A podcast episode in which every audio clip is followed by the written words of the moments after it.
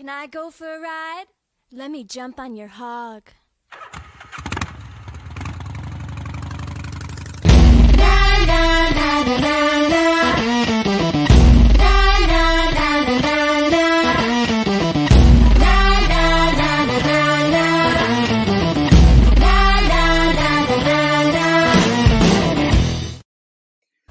Amigos, muy buenos días, muy buenas tardes, muy buenas noches, según la hora en que nos estés sintonizando a este bello y hermoso programa.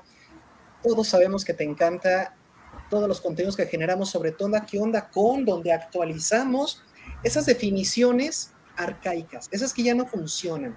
Porque da pena, ¿no? No sé qué opinen nuestro invitado de honor Gus y nuestro amigo Abner. No sé si les ha pasado que de repente llegas a un lugar social, llegas a querer platicar, a querer entrar en, en ambiente y la gente se que te da viendo con cara de tus definiciones están bien viejas.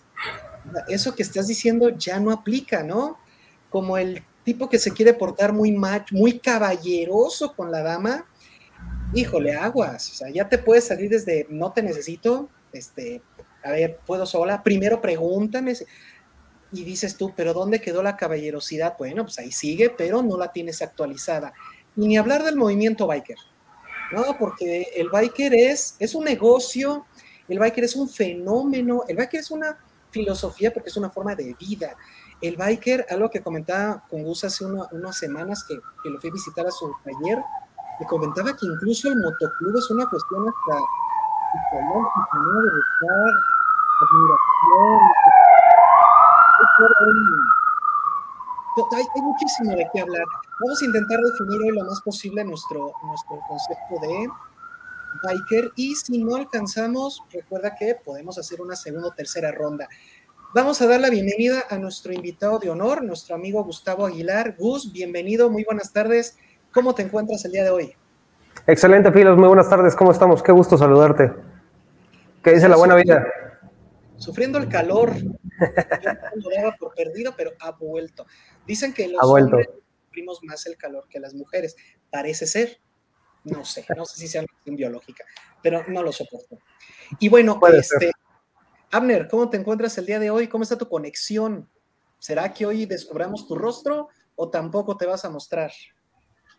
Pues ahorita todo está bien aquí, profesor, y pues todavía no, creo que todo falta poquito. ah, va, estamos planeando hacer un, un, un especial de malviajados a ver si ya ese día se, se desvela su rostro. Y bueno, también estamos, les informo que estamos preparando la bienvenida de nuestro cuarto panelista, que ya les venimos prometiendo desde hace días, y por ahí se apunta la quinta panelista, así que al pendiente de nuestro canal. Pero bueno, vamos a entrar en materia, ¿no? ¿Qué es biker? Según cómo hagas la pregunta, es la respuesta. Si tú preguntas qué es el biker o qué es ser un biker, qué son los, ¿no? Porque biker puede ser un concepto, puede ser una personalidad. Entonces, ¿por dónde te gustaría iniciar? Este es tu programa, tú dinos, tú guíanos, ¿por dónde deberíamos de empezar para entender qué es el biker y qué es ser un biker? Por favor, te escuchamos. Pues personalmente creo que eh, la definición es muy variable, depende países, edades, eh, gustos, es muy amplio. Entonces yo creo que empezaríamos o pudiéramos empezar con, con, lo, con opiniones personales de cada quien. Yo creo que la opinión es, importante. ¿Por qué? Porque depende de la situación de cada quien. Podemos definir, definir al biker, la personalidad de un biker. ¿Qué, ¿Qué para ti es un biker en cuanto a personalidad? O lo hemos visto muchas veces, como socialmente dicen, para ser un biker tienes que tener esto, esto, esto. Es algo muy volátil, es algo muy vasto, es algo muy amplio, tan amplio, tan vasto como el mismo motociclismo. Entonces, al final, es algo donde te da muchísima, muchísima tela para cortar. Tienes cinco o seis programas de aquí nada más para definir lo que es un biker, ¿no? Excelente, porque lo vamos a hacer. Vamos a hacer esos 10 programas. Entonces, dices que vamos a empezar por las opiniones. Primera opinión que yo he escuchado de la gente todos los que tienen motos son backers y hago una acotación. Yo recuerdo que cuando tuve mi primer motito, chiquita, así, compactita, una, un motor chiquito, yo no me sentía biker, pero aguas, no por la moto, aclaro, no por la moto que yo traía.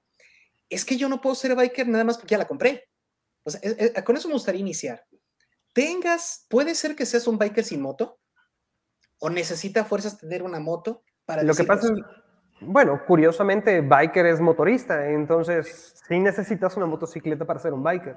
No necesariamente tienes que ser un motorista recreativo, porque confundimos que un biker es el motorista recreativo y que los motoristas, eh, por necesidad de, de, trabajo, no son bikers, en realidad sí lo son. Al final son motoristas. Entonces, bueno, otra vez volvemos a lo mismo, depende mi, esto viene de la raíz de mi, de mi entendimiento, mi opinión personal. ¿no? Claro, y eso es lo que la gente quiere escuchar, ¿no? Tu, tu, tu, opinión personal. Porque a mí me parece que ser un biker no viene como, como que cuando vas a la tienda, dicen, joven, aquí está tu moto, aquí está tu casco, ah, espérate, tu credencial de biker. Yo creo que no está ahí. Ahora, yo he conocido copilotos que técnicamente no tienen moto, pero están en el rol del biker. O sea, tienen todo eh, la ropa, la actitud. O sea, porque ser un copiloto es muy, muy importante, ¿no? De hecho, se recomienda por seguridad, ¿no? Siempre traer un copiloto mínimo, otra moto que te acompañe, por seguridad. Quizá no por placer, pero sí por seguridad. Entonces yo he visto a esta gente, ¿no? Yo le llamo así como un biker villamelón, ¿ok? No tengo moto, pero, te, pero me considero un biker. Esa es, la, esa es la pregunta. Entonces, cuando yo compro la moto, no me vuelvo biker automáticamente. Tú, Abner, cuéntanos, ¿alguna vez te ha llamado la atención tener motocicleta? ¿Tienes motocicleta? Cuéntanos. Bueno, primero que nada, pues no, nunca he tenido motocicleta. No me llama la atención porque siento que, me, que un día me podía caer. y pero, de lo de otros, ¿qué? ¿Te da miedo? ¿Pero te gusta? No me llama la atención, me llama la atención, la verdad, pero como que no sé. Una vez un amigo me, me prestaba la suya, me dijo, aprende aunque sea nomás a manejar para una emergencia, y pues ahí le intenté más o menos, pero como que no le agarré muy bien. ¿Pero qué sentiste? O sea, ¿te gustó la, la experiencia o no? Se, se, siente curiosa, pero es como un miedo a que vaya a pasar algo. Es que esa es una pregunta que a mí me, me, me, me da vueltas en la cabeza, Gus. Dime tú, ¿qué pasó? Yo estaba completamente alejado de las motos. yo tenía la típica idea de que el biker era un tipo de aléjate, quién sabe qué te vaya a hacer. Me subí a mi motito y de verdad mi vida cambió. Me acuerdo que cuando la llevé al servicio me sentía yo inválido, no quería salir a la calle. Me tocaron los pies. Y una motito. Y, y, no sabes qué feliz me sentía. Y me tocaron lluvias, me tocó granizo, fríos. O sea, yo en la motito ahí andaba queriendo llegar a, a Europa en la moto y, regresábamos a la casa a 2, 3 de la mañana congelados.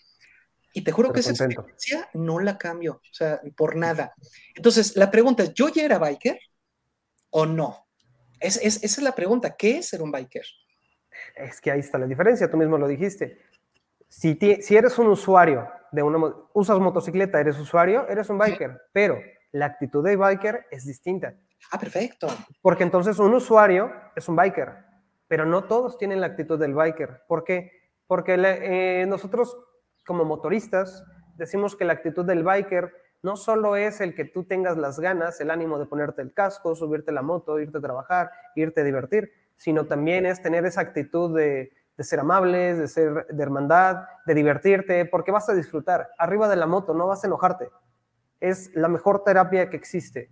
La mejor terapia es la más barata, sin duda la más barata. ¿Sí? Y también es un buen ejercicio, es, un buen, es una buena manera de turismo, de hacer turismo, la mejor de hacer turismo. ¿Por qué? Porque son dos personas arriba de una motocicleta, no más. Significa que necesitas más vehículos y más vehículos generan más dinero. Y como son espacios reducidos, la gente va a consumir. Entonces, en realidad, todas esas personas que tú ves arriba de motocicletas sonriendo, son porque están cómodos. Es muy normal el sí. miedo cuando tú no te has subido a una motocicleta, cuando eres copiloto por primera vez, cuando eres piloto por primera vez, es muy normal el miedo, pero se esfuma.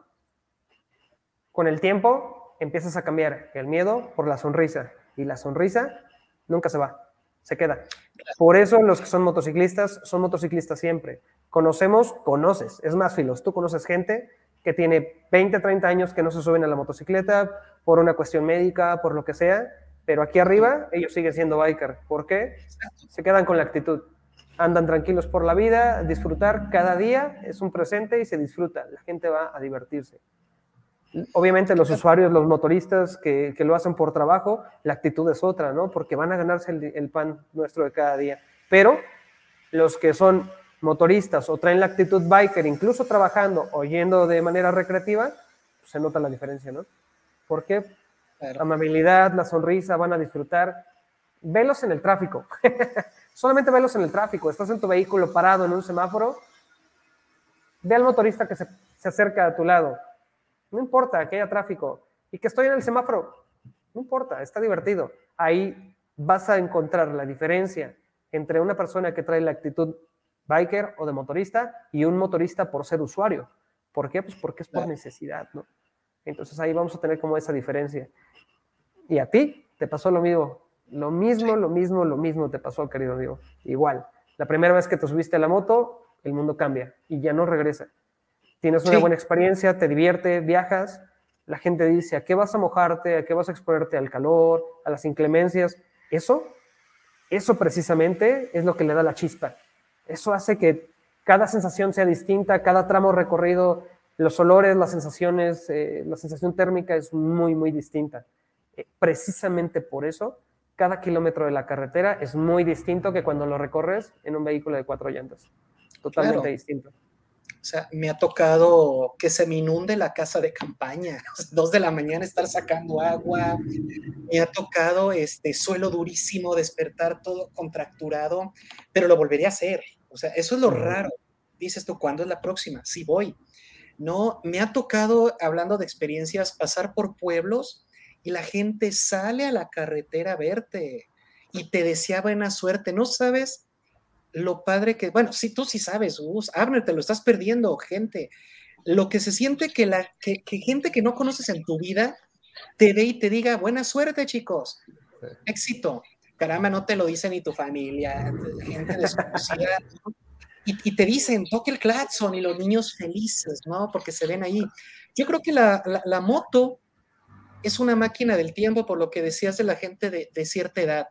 Yo he visto gente que a pie ya no puede se sube a la moto y vuela. O sea, vuelves a ser niño, vuelves a... La moto no, no sabe de, de padecimientos. He visto gente muy, muy anciana que de verdad digo, ojalá lleguemos a esa edad y con esa actitud. Entonces, tenemos una gran ventaja, regresando al tema del biker, una gran ventaja que es que tenemos un español. ¿A qué se refiere esto? A que tenemos un lenguaje eh, castellano pero tenemos también cerca al idioma anglosajón de Estados Unidos y ahí es donde se hace esta gran diferenciación, porque lo que decía ser un biker de usuario es lo que comúnmente llamamos pues un motociclista, ¿no? Podemos usar la palabra en español para referirme a la, a la, gente que usa una moto. Motociclista usa moto, va. Y dejar la palabra biker, esa palabra que digamos como que adoptamos de, del idioma inglés para referirnos a los que tienen la actitud biker. Pero, ¿qué es la actitud? Hablabas de cortesía, de educación, de amabilidad, pero es cierto que cualquier ser humano debe serlo, o sea, cualquier persona con dos dedos de frente, con una buena formación cívica, o sea, con primaria terminada, debería de saber buenas tardes, buenos días, buenas noches. Sin embargo, no, en serio, Abner, algo raro pasa. Cuando hay accidentes, cuando hay algo, los primeros que ves bajándose a socorrer es a los bikers. Los automovilistas te pueden ver tumbado y se van. Y te apuesto que los bikers se van a parar. Y si es un motoclub, 100% seguro que se va a parar. O un grupito, porque saben que entre todos se cuidan. ¿Qué es exactamente la actitud biker? Si quitáramos lo que por defecto debemos de tener, como es la cortesía, Gus, ¿qué es lo que de verdad hace diferente un biker de una persona promedio? Igualdad y hermandad. Es muy básico en los motoclubs y en los motogrupos. ¿Por qué? Uh -huh. Porque al final, estando en la carretera, cuando vas a disfrutar, siempre va a haber peligros. Entonces confías en tu compañero de lado, en tu compañero de adelante y en tu compañero de atrás. Así al es. final, encontramos personas de orígenes distintos, de situaciones eh, distintas, con un mismo grupo, con, mismo, con un mismo gusto, con un mismo objetivo, y entonces se vuelven familia. Y entonces por eso los bikers traen siempre esa actitud relajada entre ellos y aunque no se conozcan, tú te encuentras un biker en cualquier lado y te saluda, ¿qué pasó hermano? ¿Cómo estás? Y te saludan muy calurosos. Yo he visto muchas personas que van a los eventos, que nos encuentran en la calle y te preguntan, ¿lo conoces? No, nunca lo había visto. Pero entonces, ¿por qué te saludó de una manera tan fraternal? Porque tenemos el mismo gusto, así de sencillo. Porque la base es hermandad, respeto, igualdad, bien sencillo. Por eso mismo es que se bajan en la carretera auxiliar, por eso mismo es que tú los ves eh, yendo a los asilos, a los este, orfanatos, ayudar a los niños, a las personas mayores, haciendo beneficencia. Y no es por dinero, no es por propaganda, no es por nada, es por gusto, porque nace, porque la gente trae una actitud distinta, precisamente eso. A muchas personas les recetan, ok, tienes dos opciones, o tomas químicos para calmar esa actitud que traes, o encuentra un hobby que te haga la vida más amena, tranquila y divertida. Y muchos compran una motocicleta y voilà, santo remedio, ¿no? ¿Por qué? Porque empalman con personas con la misma actitud. Tú te puedes parar en cualquier lugar y puedes hablar con un motociclista y jamás te va a hacer una mala cara. Es rarísimo. Realmente es súper, súper extraño que algo así pase. Sí, la gente nos mira un poco extraño porque, bueno, hablamos que por ahí el cine tiene, tiene un poco de culpa en todo esto, ¿no? Pero la verdad, ahí en la calle es otra. Siempre que veas un motorista, un motociclista, un biker, tienes a alguien de confianza no debes desconfiar de una persona así, siempre es gente muy tranquila, ¿no? Sobre todo en carretera, es gente que va con la mejor disposición y la actitud del mundo. Claro, y empezó un movimiento recientemente de colocar un pañuelo morado en la motocicleta para indicar a las señoritas que en caso de sentirse amenazadas cuando veían un motociclista con el pañuelo morado, tenían la, certeza de que iban a, recibir apoyo, ¿no? De que podían subirse a la moto y vámonos, sácame de aquí. Y eso. Abner, tú que no, no, no, no traes motocicleta, no eres usuario, tú como, como, como representante del pueblo, ¿habías notado esta hermandad? ¿Te suena algo familiar o, o estás, digamos, descubriendo algo nuevo? de lo de la hermandad ya sabía mucho, sí sabía que eran muy unidos y que a veces, incluso una vez me tocó en Guadalajara una, una boda y venía con sus todos sus compañeros el biker, venían todos atrás y él iba con su novia en la moto. Ah, qué padre. Sí. Y en el aspecto de, por ejemplo, así, yo tengo unas dudas, por ejemplo, de una temporada, fíjese que hace como unos dos años, tres años, vi a muchos chavos que decían que eran bikers, pero que andaban mucho en la bicicleta. No sé si aplique también, que no creo, la verdad, por lo que estoy escuchando. Según yo, sí aplica porque bike, pues es de bicicleta, o sea, dos ruedas. Biker es el que anda en dos ruedas. Lo que pasa es que, pues, motobiker sería el nombre completo, ¿no? Yo no sé quién llegó primero, porque de que hay bikers eh, en bicicleta que se dicen soy biker y se vale, ¿no? No sé quién llegó primero, no sé quién se lo apropió y sí puede prestarse a confusión. Pero la pregunta, Abner, que quiero que contestes va, va más compleja. No es que seamos unidos de biker a biker, sino que somos unidos con los no bikers. Es decir, nos hermandamos con aquellos que nos critican, nos hermandamos con aquellos que a lo mejor nos ven mal, nos hermandamos. Es muy posible que ese carro que vas a socorrer te pitó, te quiso tumbar, te quiso hacer un mal rebase y al rato vas y lo socorres. A eso me refiero. ¿Sabías tú de eso?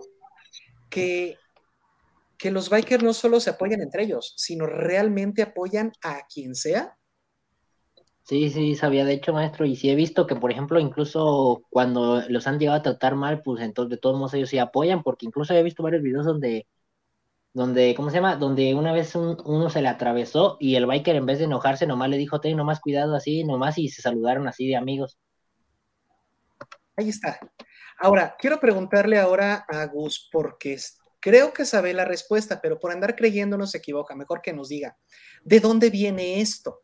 ¿De dónde viene este ayudar a los demás? Yo creo que viene de la sensación de desventaja en la que uno está, porque uno es el chasis. O sea, no tenemos una estructura alrededor que nos proteja de un impacto. Si nos pegan, nos vamos con todo y moto. Entonces, creo yo que esta sensación de sentirse vulnerable es lo que nos hace tener más empatía cuando vemos a la gente en situación vulnerable. El que va en auto, porque he tenido la oportunidad, sé manejar carro, que no me gusten es otra cosa, y cuando ando en carro con los cristales arriba, porque delincuencia, ¿no? A que arriba tu música pasa en una burbuja, no te enteras de nada. No escuchas nada, no sientes nada. Tienes tu aire acondicionado, tienes tu música, vas en tu burbuja. Pero cuando vas en una moto sientes hasta el mosquito. No saben cuántos insectos me he tragado. No, no, no tienen idea. O sea, sientes todo. Entonces, claro que te sientes vulnerable, ¿no? ¿Qué opinas de esto? ¿Crees que de ahí viene o hay algo más detrás? Creo que la empatía del biker viene por dos razones. Una sí es muy importante eso. Realmente uno, al no traer chasis, es vulnerable. La vulnerabilidad siempre te hace ser más, este, busco la palabra, eh, perdón. Empático, ¿no? Más empático, eh, sí, más empático y saber que al final eres una piedrita pequeña en un mundo muy grande, ¿no? Y entonces empiezas a notar ciertos detalles que cuando vas en el vehículo de cuatro ruedas no las notas, ¿no? Como pueden ser este, problemas de seguridad, eh, problemas em, de conductores que realmente están haciendo las cosas muy mal. Al estar al lado de ti en un vehículo de cuatro ruedas no tienes problema, pero cuando se te acercan en un vehículo de dos ruedas, no tienes chasis, realmente sí es un peligro. Y entonces, entonces empiezas a pensar que si tú traes una motocicleta, por lo menos traes motor, pero las personas que vienen a pie, pues ellos no se pueden desplazar tan rápido. Entonces están en peor desventaja que tú. Y entonces empiezas a considerar que, no solo eres tú y no solo lo importante eres tú, sino todos los demás. Normalmente eh, el manejo cambia bastante. Claro. Y eso por una parte. Por otra parte, aunque el, cine nos ha satanizado mucho, porque bueno, hubo una época también como todo, yo creo que también el biker, por la cuestión de demostrar que no somos lo que el cine nos ha querido mostrar, sino que somos más. Eh, han hecho lo posible como comunidad por mostrar lo mejor de cada persona. Aparte hay que ser muy sinceros. Muchos motoristas, muchos bikers, eh, son personas serias, ya de edad seria. No son jóvenes en edad 18, eh, 19, donde todavía tenemos ciertos, ciertos problemas acá en la cabeza en la que no discernimos bien y estamos tomando malas decisiones. son personas de 30, 40, 50, 60, 70 años, gente que ya tiene una vida estable, que ya sabe los riesgos y no va a correr un riesgo y no va a poner en riesgo vidas que no le pertenecen. Entonces, eso hace también que la actitud del motociclista sea muy distinta. Y eso también nos hace ser más empáticos con los demás. Entonces hay una correlación entre la edad y la actitud. ¿no? No sé, Biker de chavo. Vamos más adelante a tener un programa donde vamos a hablar de los mitos de los bikers. Pero a modo de adelanto, uno de los más comunes es el de, es que son los que más se accidentan. Es que andar en moto es muy peligroso. A ver, nos está comentando nuestro amigo Gus que, que al menos en cuestiones sociales no es más peligroso porque al contrario hay más apoyo hay más solidaridad. Recuerdo una vez, íbamos a, hace poco, ¿eh? este año, íbamos en una caravana de motociclistas y un señor ya, ya grande con su moto, un moto enorme, se le empareja a otro chavo y le dio un zape en la cabeza y le dijo, ponte el casco o bájate. Y el chavo se puso el casco. O sea, esa sensación de paternidad, de te tengo que proteger, chavo, porque eres de los míos, no, no, no puedo permitir que algo te ocurra, ¿no? Y hemos visto casos similares. Entonces, en ese sentido, creo que no es más peligroso andar en motocicleta. ¿Y por qué menciono esto? Por lo de la edad. No sé, usted sabe mucho más que yo, pero hablando en porcentajes, casi un 90% de los accidentes en motos son chavos jóvenes y con motos chicas. ¿O, estoy equivocado? No, definitivamente, el 100%, así funciona. Siempre. Es, muy extraño que haya un accidente con personas ya de cierta edad. Normalmente son jóvenes que precisamente ni siquiera tienen licencia, en edades muy jóvenes, donde todavía necesitan el cuidado parental y los padres o los tutores no les dan la atención adecuada. Y los chicos se les hace muy sencillo subirse a la motocicleta, a la motoneta, y bueno, manejar de manera imprudente. No importa qué vehículo traigas, la imprudencia es fatal para ti, para terceros, siempre. Entonces, pues eso ocasiona muchos problemas, ¿no? ¿Por qué? Porque nosotros lo hemos visto como propios motociclistas, hemos visto motonetas jóvenes de 15, 16 años eh, manejar de haciendo barbaridades en libramiento en las calles, poniendo en riesgo no solo su vida, que ese es el menor de los casos, sino pues vidas ajenas. Pero lo mismo nos hemos dado cuenta con niños de 15, 16 años manejando camionetas del año en libramiento en las Américas. ¿Y qué pasa? Se llevan paradas de autobuses completas y matan 5 o 6 personas. Pero eso no aparece tanto en las noticias. Es, pues, por obvias razones es, funciona distinto, ¿no? Pero sí, definitivamente yo creo que la imprudencia es lo que causa más accidentes. Y normalmente, hay que ser honestos, la imprudencia cabe en cabezas jóvenes todavía. Claro. Entonces, es una regla casi.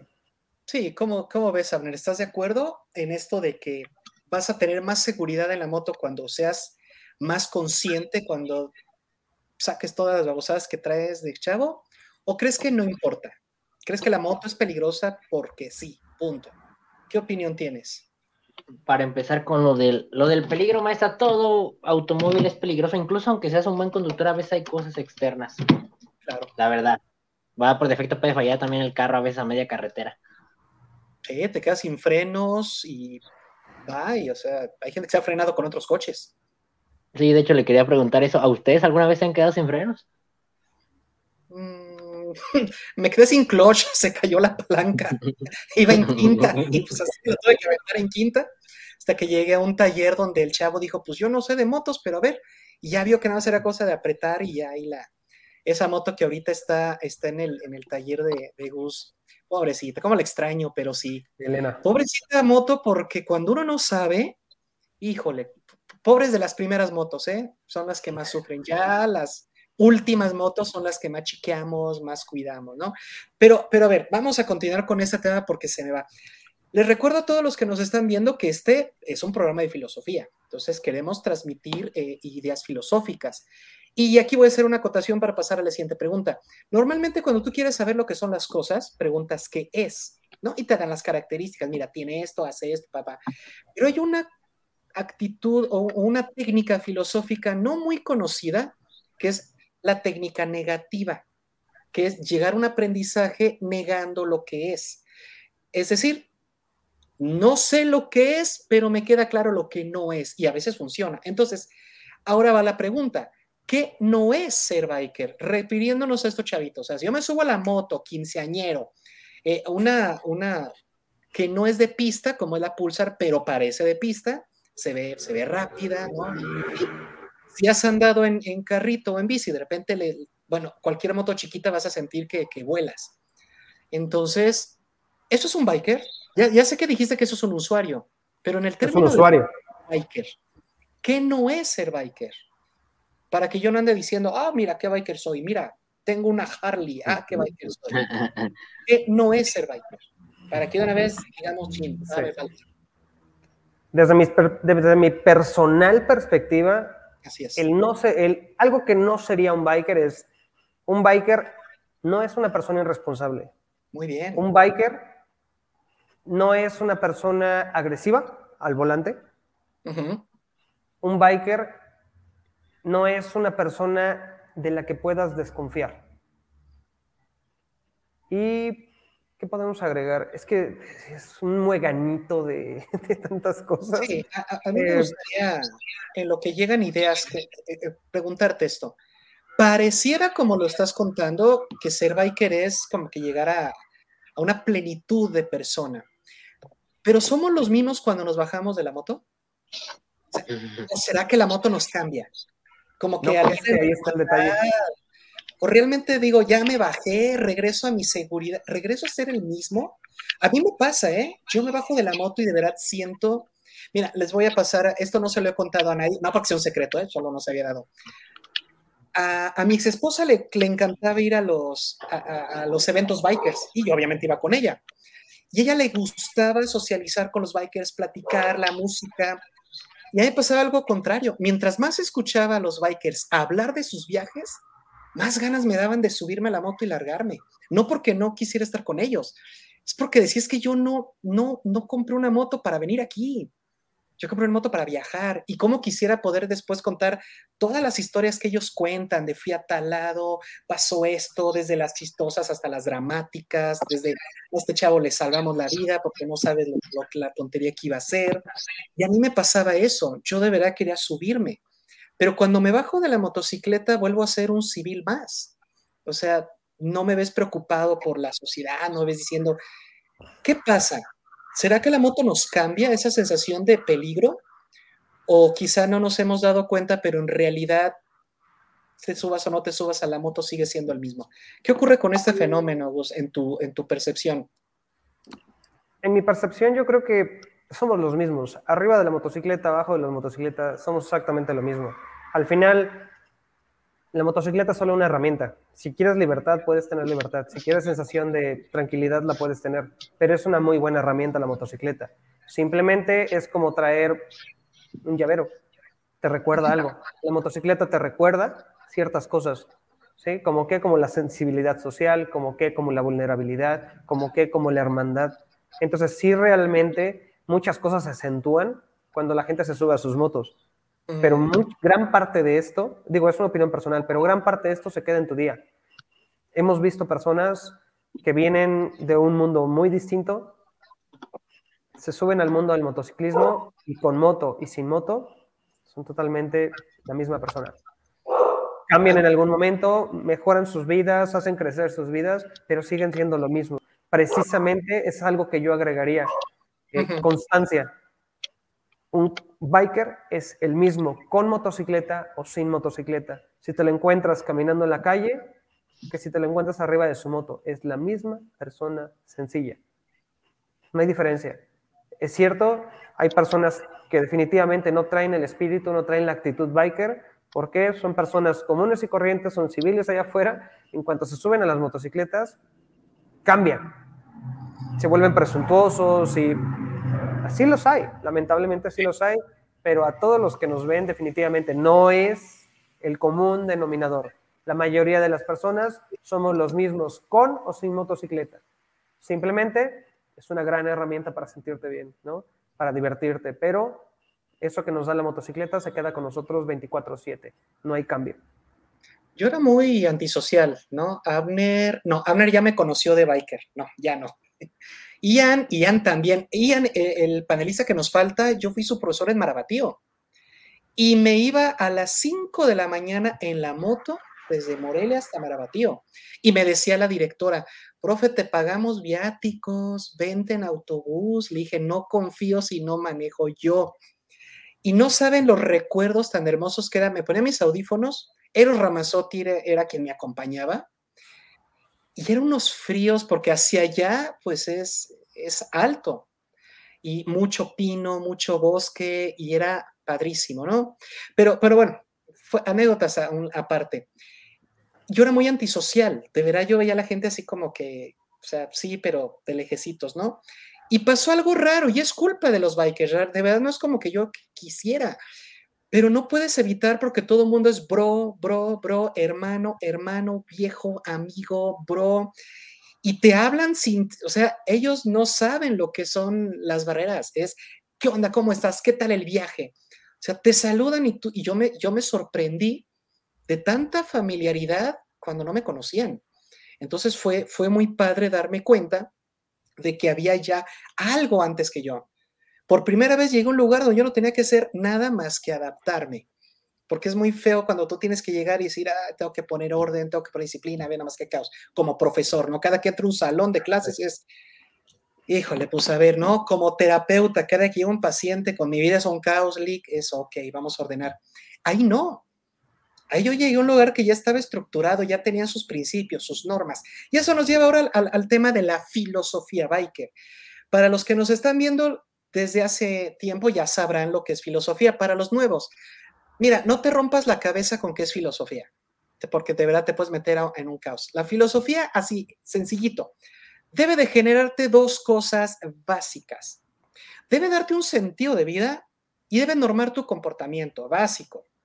Claro, seguramente habrá más cosas que la filosofía haga por ti, pero esas son dos claves. Entonces, si existe algo llamado filosofía biker, entonces debe de darte un sentido de vida y debe normar tu comportamiento, ¿no? Controlarlo, regularlo. Hay, leyes, hay reglas. A este tema, ¿qué, nos puedes decir, Gus? ¿Estás de acuerdo que, que, sí existe algo llamado filosofía biker que cumple con estas dos características? Sí, sí las hay. Creo que depende mucho también del país, porque hay, ciertas, hay ciertos comportamientos muy típicos de cierto país. Pero, por ejemplo, eh, en México hay cierta, digamos, que estructura de esa filosofía, ¿no?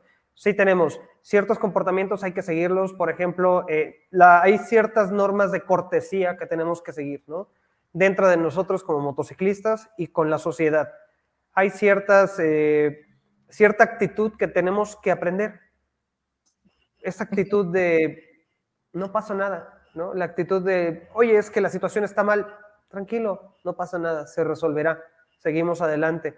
Las personas llegan de un día a día y traemos una actitud muy distinta y aprendemos esta actitud de no pasa nada, tranquilo, todo va a pasar. Simplemente hay que dejarlo fluir y nos irá bien, ¿no?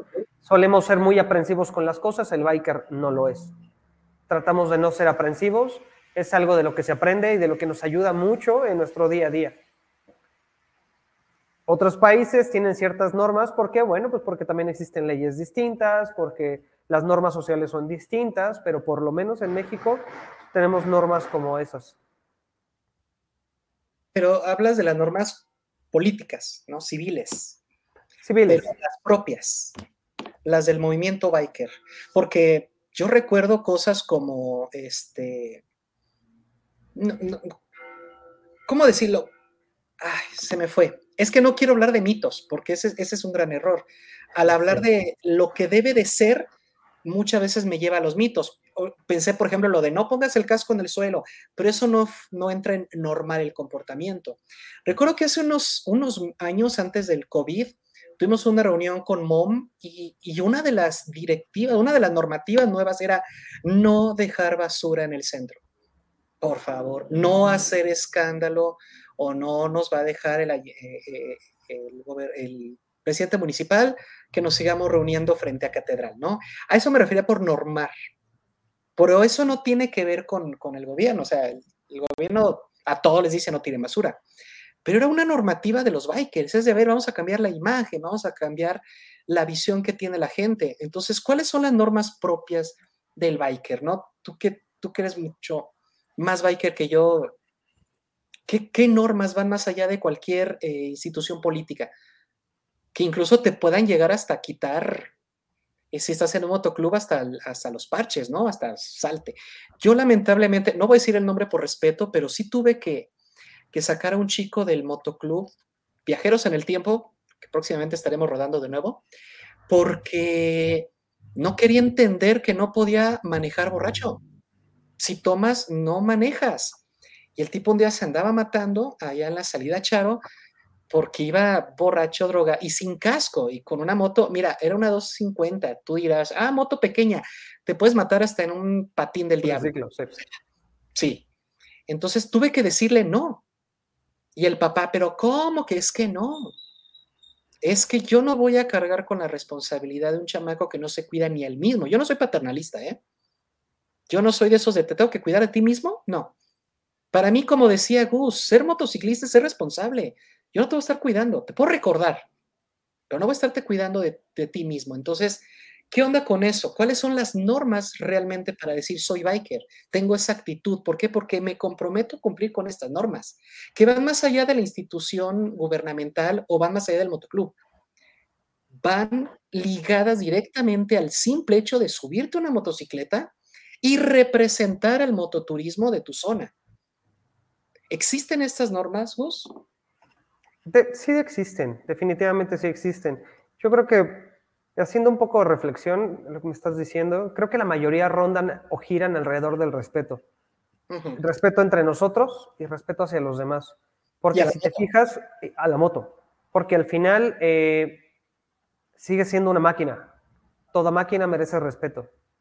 No es que sea un ente malvado como en las películas, pero es una máquina. Al final son 200 kilos, 250, 300 kilos de puro poder. Y para eso tenemos que tenerle respeto a la máquina y tenemos que respetarnos a nosotros para poder subirnos a la máquina. Y asimismo podemos tener respeto con los demás, porque la cordialidad y muchas otras cosas giran en torno al respeto. Vamos en un vehículo que tiene cierta velocidad, que tiene cierto volumen, que tiene cierto peso. Estas situaciones lamentables como las que tú nos estás contando ahorita no pueden suceder, no podemos permitirlas. Si rodamos solos o si rodamos, sobre todo si rodamos en grupo, porque para eso, para eso existen los motoclubs para normar ciertos comportamientos en los integrantes y ser socialmente más agradables, ¿sí? más aceptados y más correctos, porque al final somos sociedad, nosotros eh, somos integrantes de la sociedad. Aunque tengamos ciertos gustos, al final primero nos regimos por las leyes sociales. Correcto. Y después está nuestro gusto. Al final tenemos que adaptarnos a eso, así funciona. La mayoría de, las personas jóvenes creen que el gusto está por encima de la ley y no, no funciona así. Al final somos ciudadanos y debemos acatar la ley para nuestra seguridad y tranquilidad y para lo de los demás. Por eso causan accidentes cuando nos brincamos las leyes, ¿no? Entonces yo creo que todo gira en torno al respeto. Seguridad, eh, digamos que la que me digas, yo creo que gira en torno al respeto. Yo creo que todo se basa en respeto, man. A lo mejor este, habrán eh, opiniones distintas, pero yo creo que todo se basa en respeto. Si tú tienes muy claro dónde está la línea del respeto contigo, hacia tu moto y con los demás, todo lo demás fluye. Así de simple. Sí, estoy de acuerdo. No sé qué piense Abner, pero, pero yo estoy de acuerdo en la cuestión del respeto, porque la palabra respeto en bikers llegó a mí en una anécdota de un chico que se, bueno, no, ya un señor eh, no recuerdo su, mote, era de un felino, no sé si pantera, tigre, león, algo así. Y se accidentó y se mató lamentablemente, eh, iba muy rápido y brincó el tope y salió disparado. Y recuerdo que alguien dijo, es que le perdió el respeto a la moto. ¿No? Y, ahí fue donde, donde, obviamente como filósofo, mi cabeza empezó así, respetar una cosa. Me he escuchado de respetar a los principios, respetar las ideologías, respetar a las personas, pero respetar una moto, respetar una máquina, y eso me hizo recordar a lo que mi papá me enseñaba cuando empezaba a aprender a andar en coche. Me dijo, el coche tiene que ir a la velocidad que tú digas y a donde tú dices. Porque si el coche va a la velocidad que le da su gana y de repente dices, ¿cómo llegué aquí? No manejas, te está manejando. Y ahí fue donde lo relacioné con, con, el, con, el, con la moto, ¿no? y, ahí ojalá Abner nos dé su opinión para después escuchar a Gus. Para mí respetar la moto es que yo le diga a dónde, a qué velocidad y me tome el tiempo para llegar ahí. Porque tampoco la moto va, a decir, ah, sí, ya dijiste que ya, vámonos, ya, ya llegamos. No, tampoco. Entonces, creo que por ahí va el respeto. Abner, ¿tú qué, qué, qué opinas cuando escuchas respeta la moto? ¿No la rayes, no la pintes o de qué estamos hablando?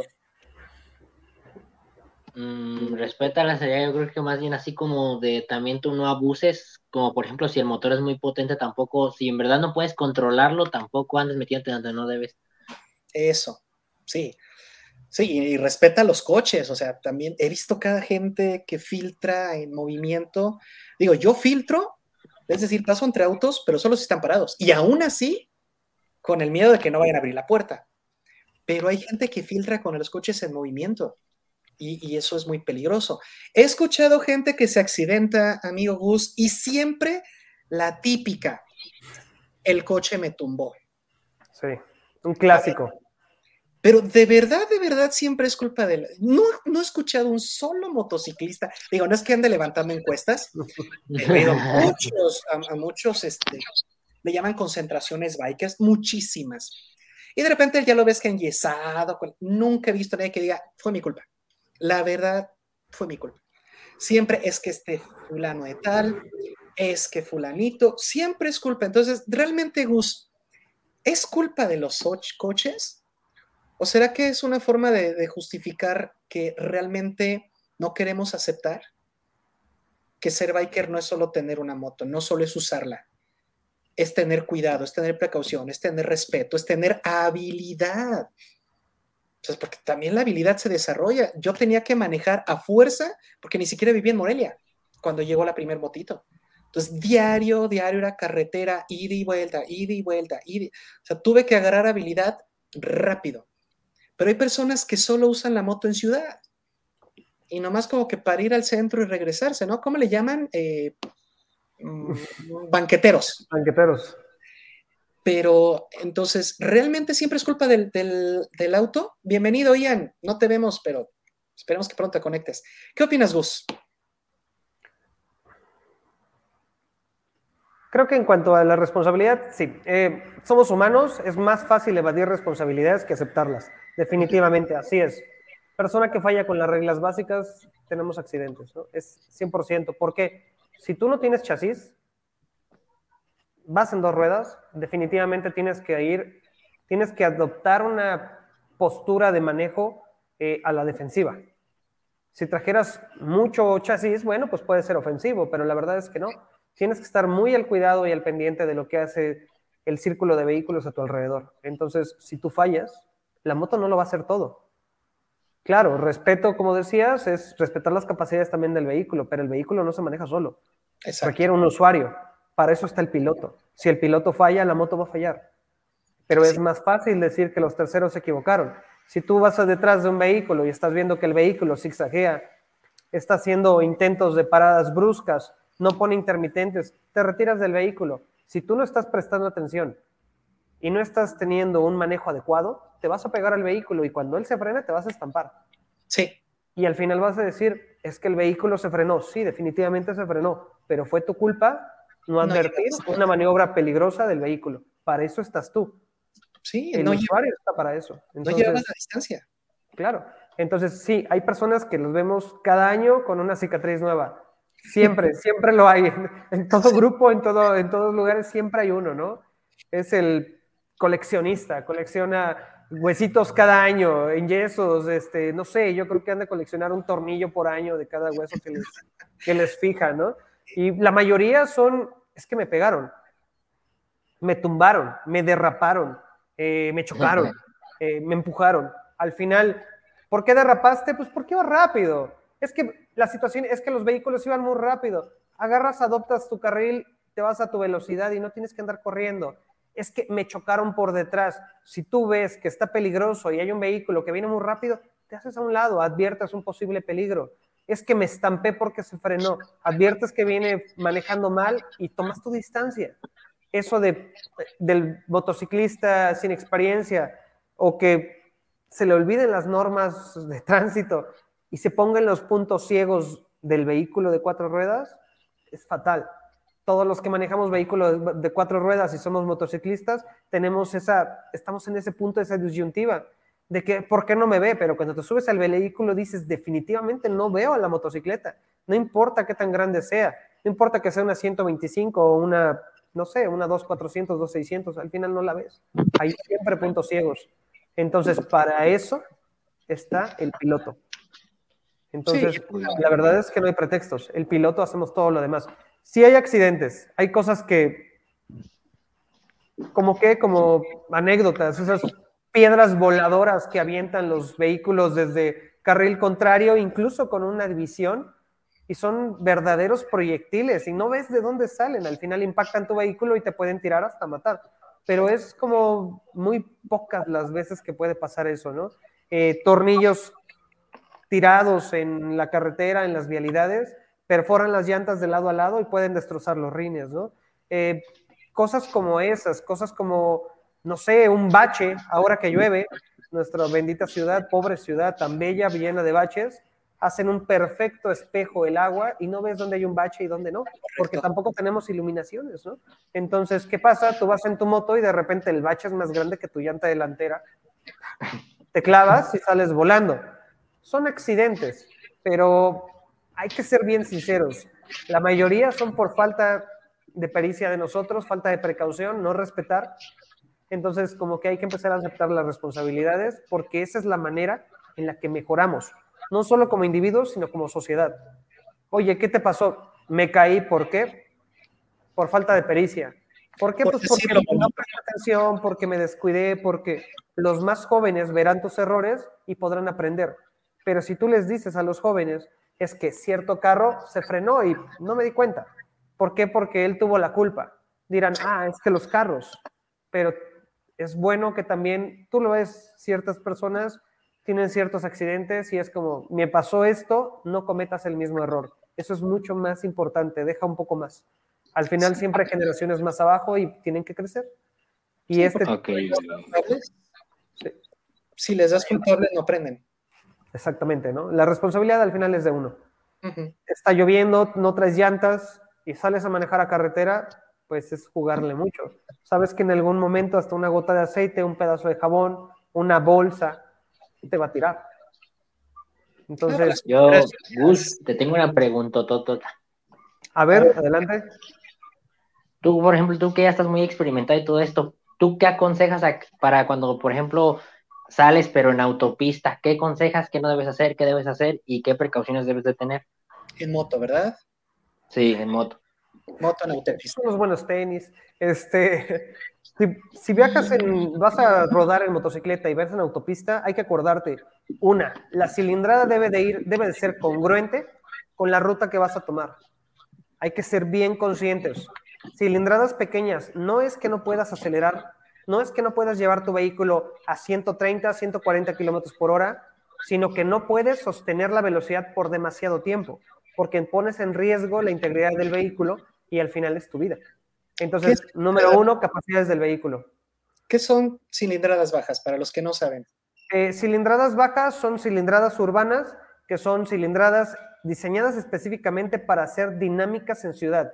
250, 200, 150, 125, 75, 50 centímetros cúbicos. Son cilindradas pequeñas.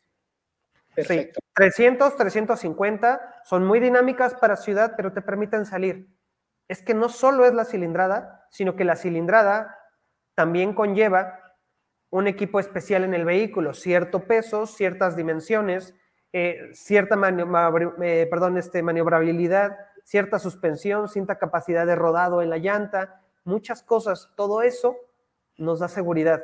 Entonces, para empezar, en que sea acorde la ruta que vas a tomar con el vehículo que tienes. No le exijas más, respeta tu máquina. Número dos, cuídate y respeta a los demás. Casco completo, casco, buen casco. No traigas una vacinica quita multas, no sirven para nada. Eso es lo peor que pueden hacer. Chicos, mucha gente las usa por práctico. Ni siquiera en ciudad lo debes de tener. El casco te va a matar antes de que la caída te mate. la vacinica, la que es como un casquito así como hueco de grado. Sí, esas cosas de plástico, chicos, no sirven para nada. Los van a matar. Cuando tu cabeza cae, la pieza se dobla se fractura y eso se incrusta en tu cráneo y crea microfracturas. Te mata así. El impacto al ser contundente, tu cráneo rebota y puedes tener un derrame, puedes tener algo más grave, pero al final una fisura es peor que un impacto. Entonces, al final es algo entrando en tu cerebro. Entonces, me decías que el oído, ¿no? Me decías que los oídos tampoco están cubiertos. Sí, no, no, y los oídos no están cubiertos, ni siquiera la mentonera. Cualquier cosa te puede pasar. Eh, Filos, tú has visto cascos de nosotros eh, golpeados, fracturados por piedras misil, que no sabemos de dónde salen. Piedras volando a 80, 90 kilómetros por hora que impactan el casco y rompen la mentonera. Si no traes una mentonera, rompen tu quijada. Entonces, seguridad, equipos, cero tenis. Chicos, se ven muy bien a la mejora en su casa con tenis. Los tenis son para su casa. Se usan botas. Para eso es el equipo, para que viajes seguro. Prioriza tu seguridad y por favor la de tu copiloto. Muy padres, muy cucos se ven ellos con su casco y su chamarra y la chica o el chico que viene de copiloto con un casco de juguete, una sudadera de telita y tenis. de juguete. Porque hay una cosa que no dijiste, Gus, pero para los que no, nos están viendo y no saben del biker, no basta que el casco esté bueno, checa la duración de vida, ¿no? Porque también, por muy buenos que estén, se tienen que estar cambiando constantemente, ¿correcto? Claro, las capas del casco es súper fácil. Pregúntaselo a cualquier biker, te lo vas a saber decir si eres nuevo. Es muy sencillo. Eh, capa externa, y luego hay un aglomerado y después sigue la esponja. El aglomerado normalmente pareciera que solo es unicel, pero es un material especial. Está hecho para amortizar el impacto, pero por eso tiene caducidad. Tiene cuatro, cinco años, tres años de caducidad, depende de la marca, depende de la calidad. Después de ese tiempo, ese material que amortiza el impacto se vuelve rígido y termina siendo un golpe como si impactaras contra una pared. Al final te mata. Entonces es importante que el casco esté vigente. La mayoría usan el sistema DOT. Hay homólogos como Laser y otros otros homólogos. Respétenlo, usen cascos que estén acondicionados y en tiempo. Es seguridad, tu chamarra, tus guantes, tus lentes, porque hay accidentes creo que a ti te pasó, ¿no, Filos? Eh, las abejas que se meten, o las ah, o las piedritas que botan dentro de tu casco. a una amiga se le metió una paloma, o sea, imagínate. una paloma. Una paloma entró al casco así. De hecho, yo le quería hacer un paréntesis y sí, quería dar la razón al compañero, ¿cómo se llamaba? Se me olvidó su nombre, es que Gus. Lo ah. que pasa es que una vez un compañero llevó un casco de esos que dicen que son bien chafas, que son bien delgados, y andábamos jugando con un balón de fútbol americano a cacharlo y en una de esas cuando la aventamos el, balón terminó partiendo el casco a la mitad. Sí, sí, definitivamente. Incluso marcas reconocidas tienen cascos cortos, eh, cortitos, pero en las etiquetas tú ves la advertencia. Dicen, no diseñado para open road, no diseñado para caminos abiertos, o sea, carreteras, para circular de ciertas millas en adelante son para baja velocidad. Significa, estando aquí, me muevo aquí a una cuadra, nada más, porque no son seguros realmente para viajar, incluso siendo que tengan DOT y todo. ellos son marcas eh, líderes, son gente seria, y bueno, estos casquitos que ustedes ven son hechos en China, en Taiwán, eh, simplemente es plástico. Eso y un banco de esos de los taquitos es exactamente lo mismo, ¿no? Se rompe igual, o sea, yo con este puerco que ves aquí, he roto un banco, me siento arriba de un casco y también lo rompo. O sea, mucho menos puedes esperar que te salve un impacto, tanto de una piedra como de una caída. Entonces, seguridad. La otra, la yo creo que tercera, tu ruta y tus acompañantes. No salgas con gente con los que no confías. No puedes salir a viajar con gente que no conoces, porque tu seguridad depende de tu hermano que viene atrás, adelante, a un lado de ti. No puedes confiarle tu vida a una persona que no conoces. Es parte de tu seguridad. No sabes si es una persona que no es buena para manejar, no sabes si es una persona que, tiene ciertos, ciertos problemas médicos incluso, y entonces tú debes de poder apoyar a tu compañero para que él te apoye a ti. Entonces, el acompañante también es muy importante, ¿no? Yo creo que es como lo básico. Y obviamente, por favor, sus máquinas que estén en buen estado y que estén aptas para salir a carretera, chicos. Porque qué feo que te esfuerces para salir a un viaje y al final falla tu viaje y el de tus amigos por tu culpa, por tu máquina. Respeta la máquina, cuídala. Sí, es, es muy común. De repente íbamos a, nos, nos íbamos a ver en tal lugar para salir y decían, por favor, lleguen con tanque lleno porque luego no faltaba el que al pide, ya no tengo gasolina, nos paramos. O sea, es como ni siquiera la gasolina es algo de lo que estás al pendiente. Eh, ya para ir cerrando el programa, porque sí, definitivamente vas a tener que, irnos a una segunda parte. Yo tengo una última pregunta ahorita. Ahí voy. Algo que quiero aportar que no es biker, y lo digo por mí, un biker no es un mecánico. Aguas. O sea, hay bikers que de repente traen sus herramientas y se bajan, ah, yo ahorita lo arreglo. No. O sea, traer herramientas, traer moto, no te hace mecánico. yo te lo digo porque yo no soy mecánico. O sea, si a mí me dicen, oye, me echas la mano, mira, no, me, no pienses que soy mamón, es que te la voy a dejar peor. A mí me ha dicho Gus muchas veces, Filos, aprende a dar el servicio a tu moto. Y le digo, Gus, mejor te la llevo a ti. O se la llevo a Richie. ¿Por qué? Porque es mi vida la que está en juego y no me voy a arriesgar a que un tornillo no apreté bien, a que algo se me fue. Mejor se lo llevo al quien sabe. Tiene razón, a lo mejor eso es lo que puedo llegar a aprender, quizá. Pero por lo pronto, en lo mientras, lo llevo con quien sabe. Definitivamente. Entonces, no, Un biker no es un mecánico. Abner, tenías una pregunta, adelante. Sí, sería mi última pregunta. A ver, Gus, una preguntota. En todo tu tiempo que llevas de experiencia, ¿cuál ha sido tu momento más tenso que en verdad tuviste, por ejemplo, miedo que tuviste una tentación tensa en carretera? Ya sea porque no se estás conociendo cuando había mucha tormenta, había muchos carros de carga, algo así. ¿Qué fue el momento más tenso? Fíjate que curiosamente en mi experiencia no he tenido situaciones tensas por elementos del clima, por cuestiones de frío, calor, lluvia. Hemos manejado bajo granizo, lluvia extrema, no. Yo creo que de los momentos de más tensión ha sido por cuestiones de, de vehículos que no han tenido la precaución. Por ejemplo, en una ocasión yo viajaba con un amigo, un muy buen amigo con el que salimos a viajar, de toda mi confianza, y nos adaptamos muy bien a viajar solo él y yo. Íbamos circulando por una autopista y veníamos a una velocidad, pues bien, una buena velocidad. Y traíamos máquinas que no son muy grandes, pero son máquinas ya adecuadas. Traía, yo traía una 1200, mi compañero traía una 800, pero en muy buen estado. Y en algún momento, no es cierto, él traía creo una 1100.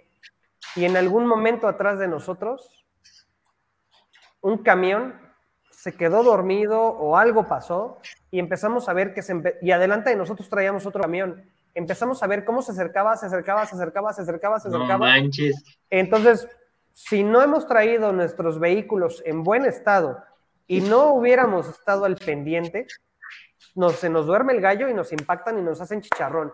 En realidad, gracias a que los dos veníamos muy conscientes de todo el movimiento, de, cómo, se, cómo se desempeñaba la autopista, los vehículos, eh, los que veníamos atrás. Siempre traemos una visión de tres, cuatro carros atrás, de dos carros adelante por seguridad. En ese momento decidimos meterle y pasar al camión. Tuvimos fracciones de segundos para salir de ahí, porque al rebasar, de frente venían vehículos. Entonces era o te impacta o te impacta pero pues, aquí venían dos camiones, adelante venían los pues, vehículos. Es que... Y nos veníamos bien en comunicación con mi compañero, hicimos la seña, nos salimos al mismo tiempo, adelantamos el camión, prendimos luces, muy amable el vehículo que venía adelante, nos dio amplitud para salir, y cuando pasamos el vehículo, mi compañero me hace así, volteo por el retrovisor y veo cómo se está jaloneando el, el camión que pasamos quiere decir que el otro camión lo impactó y venía como pegando, venía frenando al camión de atrás. Son cosas que no puedes predecir. A lo mejor pudo haber sido algo grave, hasta un infarto o algo que le pudo haber pasado al chofer, pero no hubiéramos advertido el peligro si no hubiéramos venido a nuestros cinco sentidos y bien enfocados en la ruta, que era el medio. Hay que mantener siempre control y mucha, mucha precaución. Entonces yo creo que ese ha sido de los momentos más tensos. Ha habido muchísimas aventuras, pero por suerte nunca hemos tenido sustos graves. Yo creo que eso ha sido lo más, lo más rudo que nos ha pasado. Quiero preguntarte algo, porque es una teoría que yo tengo, ¿eh? Claro. Y tiene que ver con esto que mencionas. Mucha gente cuando compra la moto, la típica pregunta es, ¿qué tanto corre? Y lo veo en grupos de Facebook oigan, estoy por comprarme esta moto, ¿no? Porque según la moto que tenga, me meto a esos grupos, ¿no? Para ver qué aprendo de ahí. Y todo mundo, quiero comprarme esta, ¿qué tanto corre? ¿Qué tanto la ha levantado? Yo soy de la idea que siempre debes de dejar cierta velocidad de colchón. Porque si tú hubieras ido al límite, tu moto ya no te da para el rebase. Exacto. Yo creo que siempre hay que llevar un colchoncito, un boost para que en caso de que tenga yo que hacer un rebase, la moto me dé ese impulso. Porque si voy ya a todo lo que da, pues no, no la rebaso y entonces quedo. Nos dice nuestra amiga Magdalena Coco. Muy padre el programa, muchas felicidades a su invitado por su compartir. Excelente, tenemos que volverlo a invitar, Magda. Va a regresar con nosotros, Gus, próximamente. La próxima semana en Destrozando Mitos. Pero para ir cerrando, ¿qué es un biker? Y me corrigen, ¿eh? Un resumen. Un biker es una persona que no solo usa la moto, es parte de él, que respeta a su equipo, a la sociedad y a los demás. Es antes que nada un ciudadano, hecho y derecho.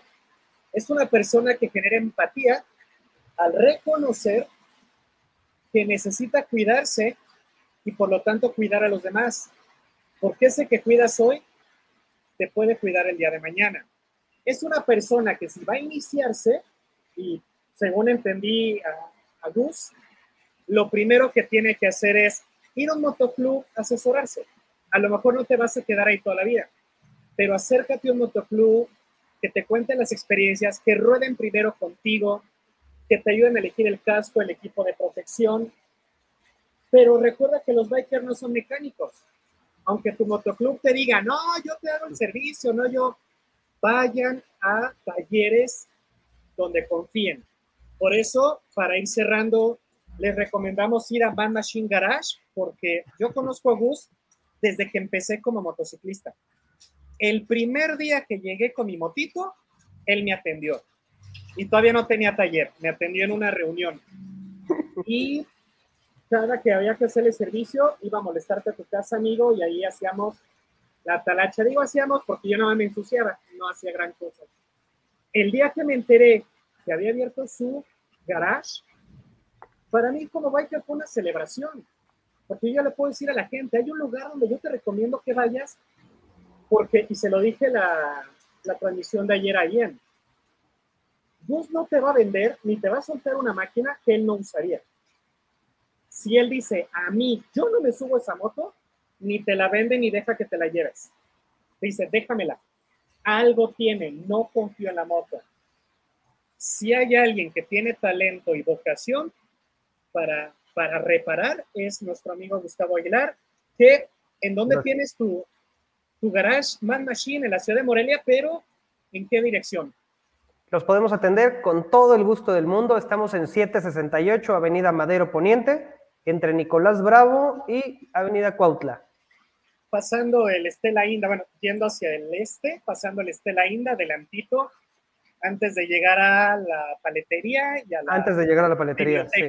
Y a la si biblioteca. vienes de lo- al oeste, pues es pasándola, pero del lado contrario. Pero del lado ¿En tus contrario. horarios, amigo? ¿A qué hora te pueden visitar?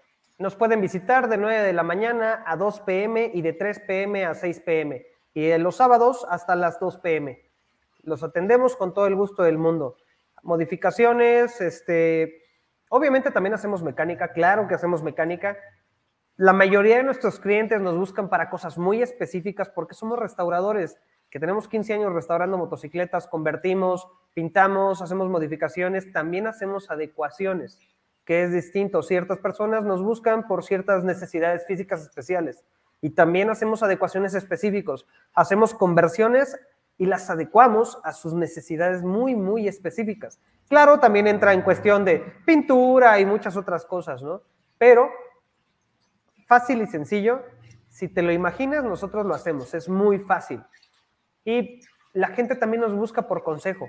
No es vender. Recuerda que aquí todos estamos en el mismo barco. Entre más seamos y todos estemos en el, en el mismo canal, mejor nos va a todos. Si tienes una duda, con toda confianza, regálanos una llamada. No sabes casco que comprar, acabas de comprar tu máquina, no sabes cómo se le hace un servicio, qué hacer, qué comprar, qué no comprar, porque hay que decirlo, hay mucho producto chatarra en la calle, ¿no? Que te ofrecen. Con toda confianza, ven y te ayudamos. Para eso estamos. Así es. eh, en breve les voy a mandar una foto de mi moto y vamos a ir viendo la transformación, porque ya, ya le dije a Gus que la queremos tunear, color nada más. Porque mi moto es color negra, muy bonito, muy serio, pero todas las motos son No va negras. contigo. Un color así, eh, el nombre suena muy chistoso, es el Cherry Boom, Black- no sé. Red Cherry de Candy, sí. Es una Pero tinta Candy. Ya, ya iremos poniendo eh, fotos en este canal, la transformación. Por lo pronto, amigo, regresas pronto, podemos tenerte la próxima semana en un Destrozando Mitos. Pregunta Robert, Sofía Elena, las dos, Robert, pero vamos a empezar por Sofi, que es la primera que vamos a tunear. Eh, ¿Regresa la próxima semana, amigo, para Destrozando Mitos? Con mucho gusto, aquí estamos a sus órdenes. Aquí nos vemos. Entonces, ya para despedirnos, Ian, qué bueno que entraste. Muchos estarán diciendo, pero Ian no habló, Ian no participó. Ah, es que Ian es el que hace el cierre. A ver, amigo Ian, haz el cierre biker, ingéniatelas. A ver, usa tu consola. Échate, cierre biker. ¿Cómo sería? Ah, caray, un cierre biker. Híjoles, pues se me llegar ocurre primero, lo primero, tirar plomazos, ¿no? Acá, tirar plomazo acá. Vamos a tirar plomazo, pues. No, este, ¿por qué? Porque, bueno, efectivamente, pues ahora, ahora no pude estar, digamos, a tiempo. Ahí se me presentó un- una situación, un detallito, pero eh, pues ya andamos aquí de nuez. Como siempre, pues un gustazo, un gustazo estar aquí. Este, eh, compadre Gus, un gustazo conocerte, un gustazo tenerte aquí en, en Malviajados. La verdad es que tiraste, soltaste información que al menos personalmente yo sí tenía, eh, sí tenía consciente, sí estaba, eh, digamos, eh, sí tenía la idea, pero no me imaginaba que fuera tan así, ¿no? Entonces, este, digamos, no, no, no me lo imaginaba, ¿verdad? Así es que, pues, agradecerte por, por el tiempo, por la sabiduría, por la confianza. Y, pues, como siempre, recordarles a todos que, pues, lo sigan en sus redes sociales. ¿Tienes algunas redes sociales que nos quisieras eh, compartir para que puedan seguir? Nos pueden encontrar en Facebook, tenemos nuestra página de Facebook, Mad Machines, así de sencillo nos encuentran.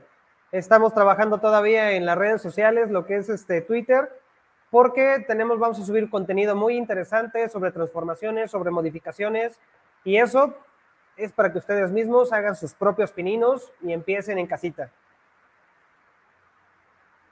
Perfectísimo, perfectísimo. Pues ya saben, síganlo en el Face y miren, rueden con nosotros. Para que, pues como siempre, puedan dar eh, pues nos vamos a dar un rol y quién sabe, a lo mejor, a lo mejor, y ojo, esta es una idea que se me acaba de ocurrir, a lo mejor, y quién sabe, un día organizamos una rodada biker con todo el grupo de mal, mal viajados, ¿eh? A lo mejor, yo solo dejo ahí el balón botando. Así es que nada, eh, también recordarles que nos sigan a nosotros, Malviajados, en nuestras redes sociales, las cuales se estarán viendo en pantalla, pero que les voy a mencionar, que son TikTok, arroba Malviajados, YouTube, Malviajados TV, Facebook, arroba Malviajados TV, Twitter, arroba Malviajados TV, y el canal de Twitch, evidentemente, Malviajados, para que nos puedan seguir y puedan estar en directo con nosotros, nos puedan acompañar y pues podamos eh, ver juntos. ¿Este maestro va a comentar algo?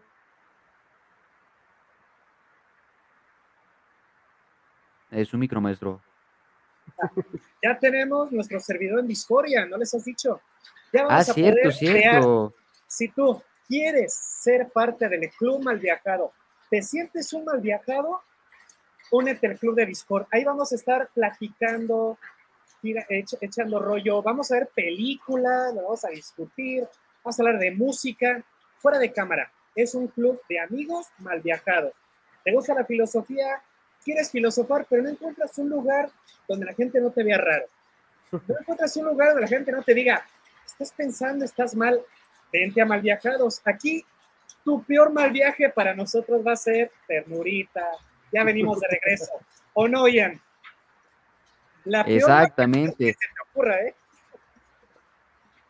Porque aquí, aquí no solo nos malviajamos, aquí vemos más allá, aquí visitamos mundos, volamos a 100 mil pies de altura, rodamos a 250 milímetros cúbicos, ¿no? Así es que, ya sabes, si quieres unirte a nuestro Discord, dinos y te mandamos el mensajito para que, ah, perfecto, ya se unió el buen Roberto, perfectísimo, mi hermano.